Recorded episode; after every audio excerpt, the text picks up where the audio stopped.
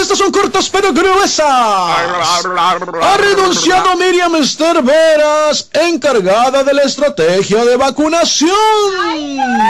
Esa cuarta transformación parece una novela donde no puede faltar traiciones, intrigas, odios, decepciones, desprecios y mucha emoción.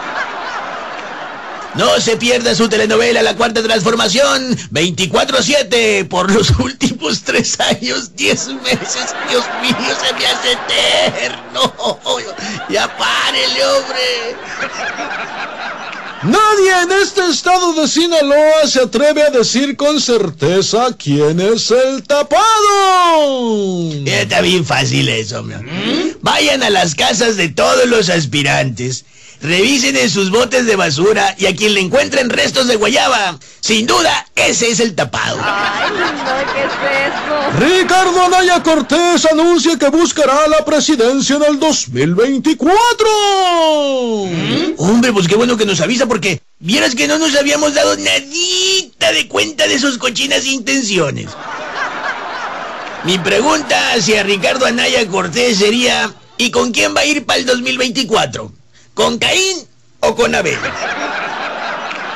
Carlos Salazar Lomelí del Consejo Coordinador Empresarial dice que es absurdo no invitar al sector privado a apoyar el plan de vacunación contra el COVID. sí, hombre. No sé por qué no nos quieren invitar a ese negocio. No, vamos a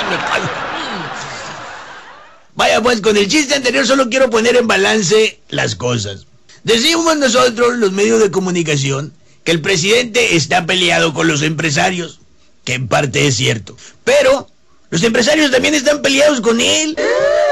Vaya, como que ambos siguen cayendo en el viejo e infantil garlito de el que escupa la mano primero es más macho. Y ahí andan escupe y escupe y escupe.